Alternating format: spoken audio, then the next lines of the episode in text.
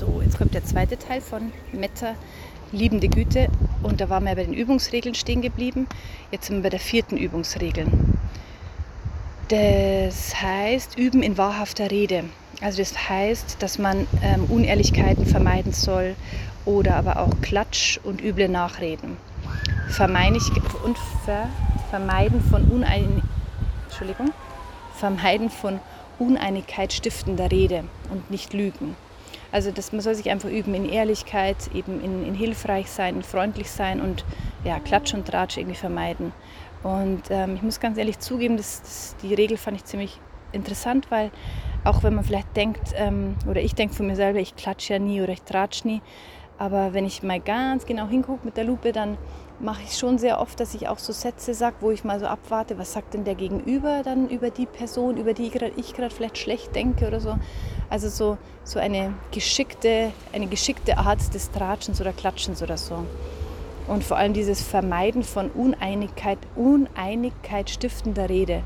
Also genau das, was ich jetzt gerade äh, eigentlich gesagt habe, so dass man halt ja, Sachen in den Raum wirft, die eventuell äh, was hervor beschweren, beschwören könnten, was eigentlich nicht nötig ist in der Gruppe. Dann die fünfte Übungsregel ist ähm, Verzicht auf Rauschmittel und Drogen. Das Ziel ist halt davon, dass man einfach die Kultivierung von klaren Geist hat. Ähm, ja, ist klar, wenn man total, das heißt auch nicht, dass man gar keinen Alkohol oder gar keine Drogen konsumieren darf. Man kann dann natürlich in seinen Maßen das für sich bestimmen, aber halt einfach dabei achtsam sein und sagen, okay, wenn ich äh, jedes Mal, wenn ich trinke, äh, zu viel trinke und dann, ähm, und dann Handlungen betreibe, die irgendwie Schaden hinterlassen, dann sollte ich mir da vielleicht erstmal überlegen, wie viel denn mir gut tut zu trinken. Und dann ähm, wollte die Sprecherin nochmal eingehen auf, ähm, auf die Kommunikation, auf die Sprache. Das fand sie so einen spannenden Bereich und das fand ich auch ganz schön, was sie da für Ausführungen gemacht hat. Also erstmal sagt sie, die Art, wie wir kommunizieren, ist machtvoller als das Was. Und ja, das kennt man auch schon mit dem Spruch, äh, du kannst nicht nicht kommunizieren. Und ich glaube, das hat auch jeder schon in seinem Leben bemerkt, dass eben, ähm, dass man oft denkt, ach, ich habe doch das und das nur gesagt inhaltlich, aber der andere äh, bekommt da mit dem, mit dem Ohr von Schulz von Thun irgendwie was ganz anderes, eine ganz andere Botschaft übermittelt oder denkt, er bekommt sie übermittelt. Ähm, ja, und auch wir selber, wir sollten halt einfach gucken, dass, ähm, dass Worte eben nicht nur Schallwellen sind, sondern ähm, dass, dass sie auch eine, eine Wirkung hinterlassen beim Gegenüber. Und sie sagt mal, erstmal sind Worte nur Schallwellen und dann folgt ein ganz langer Bearbeitungsprozess und dann erst hören wir zum Beispiel die, die Message, du Idiot oder so. Ähm, also einfach darauf achten, was, was eigentlich der Inhalt meiner Worte transportieren soll, wie ich es formuliere, auch die Mimik und Gestik, aber da komme ich später noch drauf. Und sie sagt dann, Worte können wie Waffen sein. Und ich glaube, das hat jeder schon mal dieses Gefühl erlebt, dass man sich kleiner gefühlt hat, dass man sich scham, schamvoll gefühlt hat, gemein behandelt oder ja, einfach falsch, falsch angeklagt gefühlt hat. Mm. Ja, und dann auch nochmal eben in sich gehen, dass man ähm, immer wieder schaut, wo und wann haben wir selbst Worte als Waffen eingesetzt, um, an, an den, schwächsten, um den anderen an den schwächsten Punkt zu treffen. Und ich glaube, das, das kann jeder von sich ähm, ja, behaupten, dass er, dass er solche Sachen schon mal fertiggebracht hat, dass man das wirklich absichtlich einsetzt. Ähm ja, und die Autorin, äh, die, die Sprecherin, die weist halt nochmal darauf hin, dass man wirklich Übungen machen soll, welche Worte und wie ich sie nutze. Kann ich darauf achten, dass meine Worte und Ausdrucksweise von Freundlichkeit und Mitgefühl und Verbundenheit und Wertschätzung geprägt sind. Sie sagt auch, es braucht nicht viel dazu. Es reicht manchmal einfach schon so ein, wie geht es dir ein ehrliches, den Gegenüber zu sehen. Oder kleine Komplimente zum Beispiel. Äh, mir ist dazu als Verbindung nochmal eingefallen, dass ich in der türkischen Kultur, in der ich jetzt schon seit elf Jahren lebe, ähm, dass es hier so viele schöne Liebesworte gibt, also so Liebes- oder so, so Kosenamen gibt, ähm, die so das, für mich immer das grundsätzliche Gefühl von Verbundenheit irgendwie ähm, repräsentieren. Und äh, da ist mir ein lustiges Beispiel eingefallen, als ich neu mit, ähm, mit meinem Mann zusammengekommen bin. Da war ein guter Freund von ihm äh, bei uns zu Hause und der hat mich immer mit Jonim Jonim ähm, angesprochen. Und Jonim heißt, heißt eigentlich so ähm, wie meine Seele. Also das ist ja wirklich ja, eigentlich ein ziemlich, ziemlich intimes Wort, so irgendwie dieses meine Seele, du bist ein Teil von mir oder so. Und als er das zu mir gesagt hat, dachte ich im ersten Moment so, da kam ich gerade noch so frisch aus Deutschland so ungefähr, dachte ich, ach du Scheiße, jetzt ist der, jetzt hat sich der auch in mich verliebt und so, was machen wir denn jetzt und so, wie soll ich denn das jetzt so nur sagen?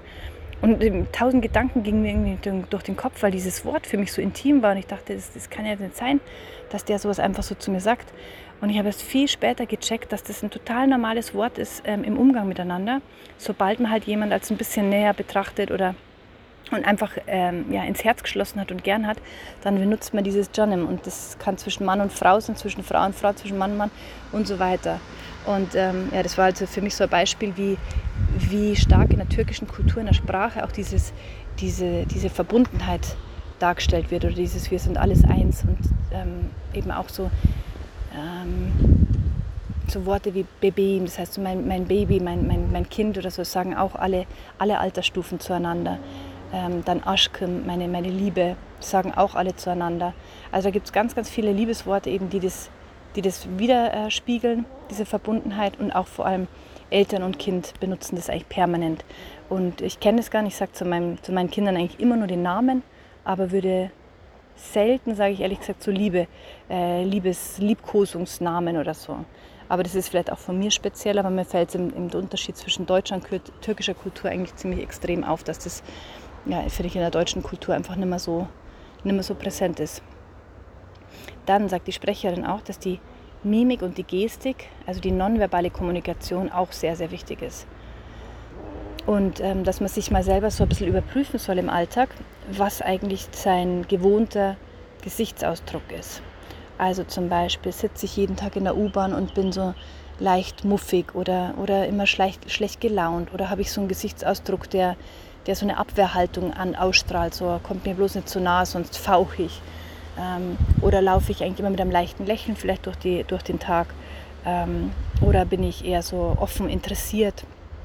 Und da hat sie auch von sich eine nette Situation erzählt, hat sie gemeint, dass sie halt schon, äh, wenn sie immer im Zug fährt, im Zugabteil sitzt und da macht jemand die Tür auf und will sich dazusetzen, dass sie dann schon innerlich mit so, einem, mit so einer abweisenden Einstellung und Haltung da sitzt, dass der, der Mensch eigentlich schon gar keine Lust mehr hat, ins Abteil reinzukommen. Und bis sie das mal wahrgenommen hat, hat sie halt dann absichtlich das umgestellt, diese Haltung, und hat sich dann angewöhnt, zu jedem, der die Tür öffnet, macht, ja, natürlich ist nur frei und hat die nett angelächelt und so weiter. Und sie hat gemeint, damit ist halt die Zugfahrt komplett anders und positiv verlaufen und haben sich mal ein nettes Gespräch entwickelt. Und ähm, ja, dieses Beispiel fand ich so, so, so, so, so typisch für so Situationen, die, glaube ich, jeder kennt. Zum Beispiel ist mir auch noch eingefallen, ähm, im Supermarkt, dass ähm, das mir oft in Deutschland auffällt, vor allem als Mutter, wenn man als Mutter irgendwie handelt, zum Beispiel dem Kind was nicht kauft oder was kauft oder sonst irgendwas, kriegt man von allen Seiten Blicke und man spürt diese Blicke, man spürt, dass da jetzt Kritik ist oder dass die Leute Mitleid mit dir haben. Meistens finde ich so oft so Kritik oder so, ach, was macht die denn da? Ähm, also so nehme ich auf jeden Fall oft wahr. Und diese unausgesprochenen Worte, die sind manchmal noch, finde ich, schrecklicher und anstrengender, als wenn einfach jemand was sagen würde. Und am Anfang in der Türkei fand ich das immer total ähm, grenzüberschreitend, wenn die Leute sich immer in jeder Situation der Öffentlichkeit einfach eingemischt haben. Also zum Beispiel, du gehst mit dem Kinderwagen mit dem Neugeborenen und sagst, ah, zieh dem doch ein Jackchen an, das ist doch viel zu kalt oder so. Oder ah, das hat bestimmt Hunger, deswegen schreit so. Und ich weiß auch, dass meine anderen deutschen Freundinnen dann immer gesagt haben, ich finde es so krass, dass das einfach so grenzüberschreitend ist, dass die sich alle da einmischen. Und mir ging es auch manchmal so. Und andererseits deute ich es aber mittlerweile so, dass ich es total schön finde, dass damit auch wieder so, so gezeigt wird, irgendwie, ey, wir sitzen doch alle im gleichen Boot und so. Ich war auch mal Mama und ich hatte das Gleiche, dass das Kind im Kinderwagen geschrien hat wie am Spieß oder im Supermarkt sich auf den Boden geworfen hat. Und jetzt helfen wir da alle zusammen und lösen die Situation. Klar ist es manchmal dann kann noch unangenehmer sein, aber ehrlich gesagt ist es mir lieber, wenn jemand sagt so, zu dem Kind dann zu, zum Beispiel sagt, aber die Mama will doch jetzt nach Hause gehen, jetzt steh doch mal auf oder so. Also mir, mich versucht dann zu unterstützen in der Situation und noch liebe Worte anwendet, als wenn jemand ähm, irgendwie einen, einen bösen, strafenden oder kritischen Blick da mir nur zuwirft.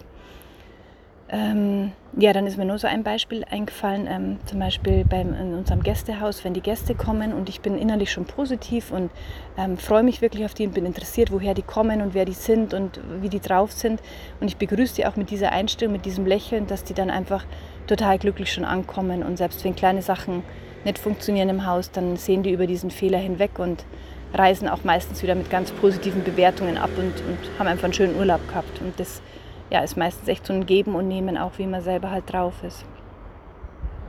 Okay, das war die, das Thema Sprache und Kommunikation. Und dann sagt sie noch eine weitere Form von Meta. Ähm, und die finde ich auch super, super wichtig. Und zwar ist, ähm, ist es dieses Meta ähm, nicht nur wichtig, dass man das ständig nach außen praktiziert und anderen praktisch mit liebender Güte begegnet, sondern äh, ich bin überzeugt davon, dass der aller, aller, allererste Schritt ist, dass man sich selber so behandelt. Und ähm, ja, dass man halt auch in sich selber immer das Gute sieht. Und da ist mir dann auch unser, unser Video eingefallen, das wir angeschaut haben zu der Lisbeth Gilbert, die ähm, die Autorin ist von dem Buch ähm, Eat, Pray, Love oder andersrum, Love, Pray, Eat. Du weißt, was ich meine, aber ähm, die Frau ist ja irgendwie sehr ja, faszinierend, finde ich, mit ihrer Lebenseinstellung. Und die meinte ja auch so ähm, stark betonend irgendwie, wenn sie eins erfahren hat im Leben, dann ist es das, dass man erstmal sich selber mit liebender Güte behandeln muss. Und man kann nicht irgendwie groß spirituell sein oder, ähm, oder meinen, man muss die ganze Welt umarmen, wenn man nicht wirklich authentisch ähm, immer und in jeder Situation, auch die noch so schwierig und verklemmt und blöd ist, einfach sich selber die Liebe zukommen lässt. Ähm, ja, und da habe ich auch gerade vom, vom Veit Linder dazu ein nettes Video gehört und der hat gesagt, ich gebe dir jetzt ein ganz großes Mantra mit für dein Leben, das er von dem Lehrer und dem Lehrer und dem Lehrer und Lehrer erfahren hat. Und es war das Mantra natürlich einfach nur, äh, du bist okay. Und es klingt erst so simpel, aber im Endeffekt ist es ja wirklich der, der, der, der Inhalt dahinter, ähm, ist so schwierig zu praktizieren manchmal, finde ich, weil, ähm, weil wir immer versuchen, irgendwie noch besser zu sein und noch höher rauszukommen, noch erfolgreicher zu sein. Ist unglaublich, also ich kenne es bei mir, unglaublich vergleichen. Es ist immer irgendjemand besser, die bessere Mama, die schönere Frau, die schlankere Frau, äh, die coolere Familie, ich weiß nicht was alles. Mm, und wenn man da mal auch so Achtsamkeit drauf, ähm, ja, drauf bringt, dass man Achtsamkeit, Achtsamkeit gibt, Achtsamkeit, welches Verb kommt dahin? Äh, äh, Achtsamkeit, ach, keine Ahnung. Dann ähm, ja, dann bemerkt man, dass man halt super oft sich eigentlich keine Liebe zukommen lässt. Also immer ein so ein unterschwelliges, du bist nicht okay, äh, sich spüren lässt. So, warst mal wieder irgendwie zu langsam, warst mal wieder zu hart mit deinem Kind, warst mal wieder, was weiß zu, zu unschön oder zu muffig oder so. Und wenn man das mal umdreht oder erst mal bemerkt überhaupt, dass man solche Sätze gegenüber sich selber oft hat und dann sagt, es ist okay und es ist okay, dass ich gerade neidisch bin und es ist okay, dass ich gerade äh, muffig bin und es ist okay, dass ich gerade wütend bin und so weiter. Und das heißt immer noch lange, dass man das dann total ausleben muss und den anderen wütend übel beschimpfen muss. Aber halt einfach mal dieses erstmal an, also wahrnehmen, okay, ich bin gerade zum Beispiel super neidisch auf, auf die und die Freundin, weil die, was weiß ich, den tolleren Mann hat oder ich weiß nicht was. Und man darf das wahrnehmen und man darf auch einfach mal zu sich sagen, ähm, ja, es ist okay, wie es gerade ist und ich muss mich gerade nicht verbiegen und selbst optimieren, sondern es ist einfach so. Und dann muss ich noch mal kurz weiter blättern auf die letzte Seite. Ähm, ja, und dann noch ähm, ein wichtiger Teil ist die Fähigkeit, etwas wahrzunehmen und wertzuschätzen. Ähm, das heißt aber nicht, sagt die Sprecherin, dass das die Selbsttäuschung oder die Verleugnung ist. Also es gibt negative Seiten und die kenne ich auch bei mir. Und ich übe aber die positiven Dinge auch zu sehen. Und die negativen Seiten, ja, wie gesagt, weiß ich, kenne ich, sehe ich auch und so, nehme ich wahr. Ähm, aber trotzdem muss ich mich deswegen nicht fertig machen und verurteilen, sondern ich gebe mein Bestes. Und ähm, auch da kann ich gucken, und das fand ich so schön, dass sie sagt, so, ich kann gucken, äh, versuchen zu üben, durch die Meta-Brille zu gucken. Also, dass ich die ähm, einerseits bei mir selber eben meine Bemühungen sehe, dass ich ähm, mir eh Mühe gebe, eine gute Mutter zu sein und geduldig zu sein, aber manchmal gelingt es mir halt nicht und auch das ist okay. Und genauso kann ich das bei anderen sehen. Ähm, ja, dass ich, die, dass ich halt die, die positiven Seiten an meinem Gegenüber auch wahrnehme. Ähm, ja, mir ist es so, so bewusst geworden mit der Familie von meinem Mann, wo ich ja öfters Probleme habe. Und oft genervt oder sauer werde oder sowas, dass ich natürlich tausend Sachen finde, die mich total stören und aufregen und aufwühlen und so weiter. Und gleichzeitig, wenn man sich ja wirklich mal Mühe gibt, findet man so viele Dinge, die eigentlich so cool sind und wo sie sich so viel Mühe geben ähm, und wo sie so gute Eigenschaften haben, aber die, die fallen dann oft das hinten drunter, weil man dann eben nur den Fokus auf die ganzen Bäh-Eigenschaften hat, die man selber gerade denkt, dass die so schrecklich sind. Ähm, und dann sagt die Sprecherin halt auch noch dazu, dass wir die Welt immer so sehen, wie unser Geist ist. Also schauen wir die Welt durch die Brille der liebenden Güte an, dann sehen wir eine andere Welt, als wenn wir durch die Brille der, des Hasses oder des Ärgers sehen. Und das, glaube ich, kennt jeder. Da ist mir leider auch wieder mein Mann eingefallen, wo ich es immer total so äh, eindeutig äh, finde. Ich meine, bei mir aus sich selber ähm, merkt man es ja manchmal nicht so krass, deswegen äh, muss jetzt mein Mann herhalten.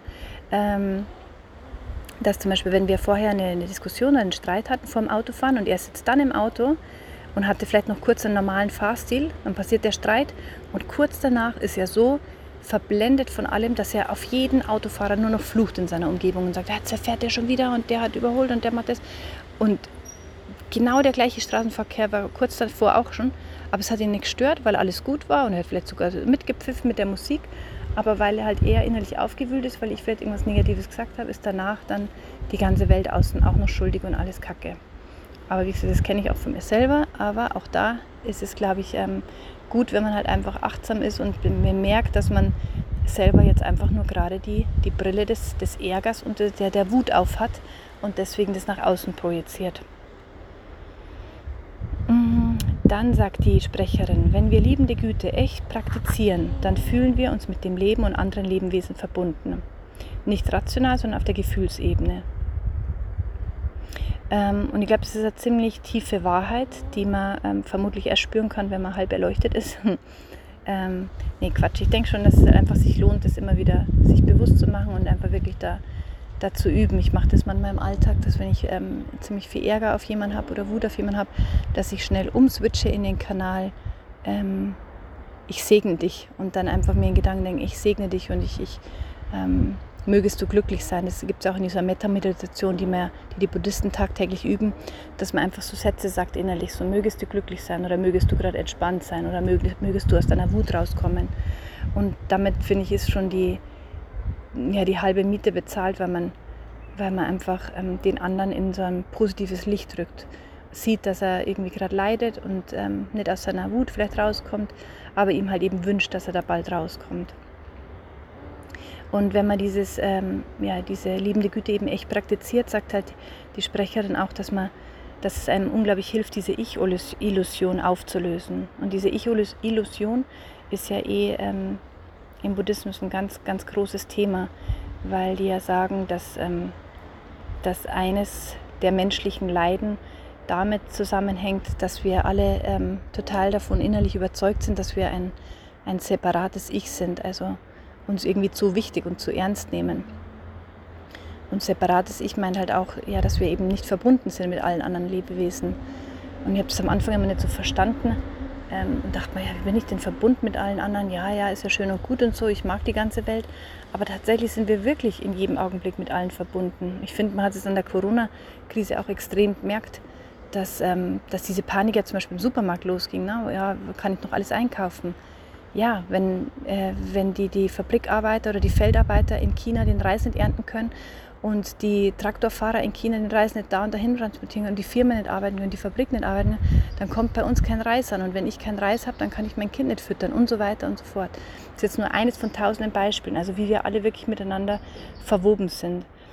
Und ähm, vielleicht nicht einmal auf so einer materiellen Ebene, sondern auch, ähm, kennt man bestimmt auch, wenn wenn ich schlecht gelaunt bin, die schlechte Laune weitergebe, dann ist der Nächste schlecht gelaunt und sagt, oh, irgendwas treibt mich da gerade rum, warum hat die mich jetzt so blöd angemotzt? Ich gehe nach Hause vielleicht und motzt damit meinen, meinen Mann an und danach motzt der das Kind an und so weiter, weil sich das eben einfach ähm, ja, weiter, weiter trägt, weiter trägt diese, diese Gefühle, die, die wir uns gegenseitig ständig übermitteln. Ähm ja, und sie sagt halt eben nur, dass dieses, ähm, dieses solide Ich eben, ähm, das hilft, dieses Meta, Meta zu praktizieren, hilft eben auch diese solide Ich-Illusion ähm, aufzulösen. Und unser Glück hängt eben auch einfach mit anderen zusammen. Das müssen wir uns immer wieder bewusst machen. Und ähm, es ist nur eine Konstruktion und das verstehen wir dann erst, wenn wir das eben praktiziert haben, immer wieder. Alles ist verbunden und verwoben diese Idee, diese Idee fühlen wir dann und ich muss mich nicht mehr verteidigen oder schützen. und dann hat sie noch ein ganz schönes Zitat gesagt vom Einstein. Das finde ich trifft auch nochmal zu, äh, ziemlich genau. Und ähm, das geht so. Ein Mensch ist ein räumlich und zeitlich mh, mm, beschränkter Teil des Ganzen, das wir Universum nennen. Er erlebt sich selbst und sein Denken und Fühlen als getrennt vom Rest, in einer Art optischer Täuschung seines Bewusstseins. Diese Wahnvorstellung ist ein Gefängnis, das uns, das uns auf unsere persönlichen Bedürfnisse und die Zuneigung, Zuneigung zu einigen uns nahestehenden Personen beschränkt. Es muss unsere Aufgabe sein, uns aus diesem Gefängnis zu befreien, indem wir den Radius des Mitfühlens für andere ausweiten, sodass es alle Lebewesen und die gesamte Natur in ihrer Schönheit umfasst.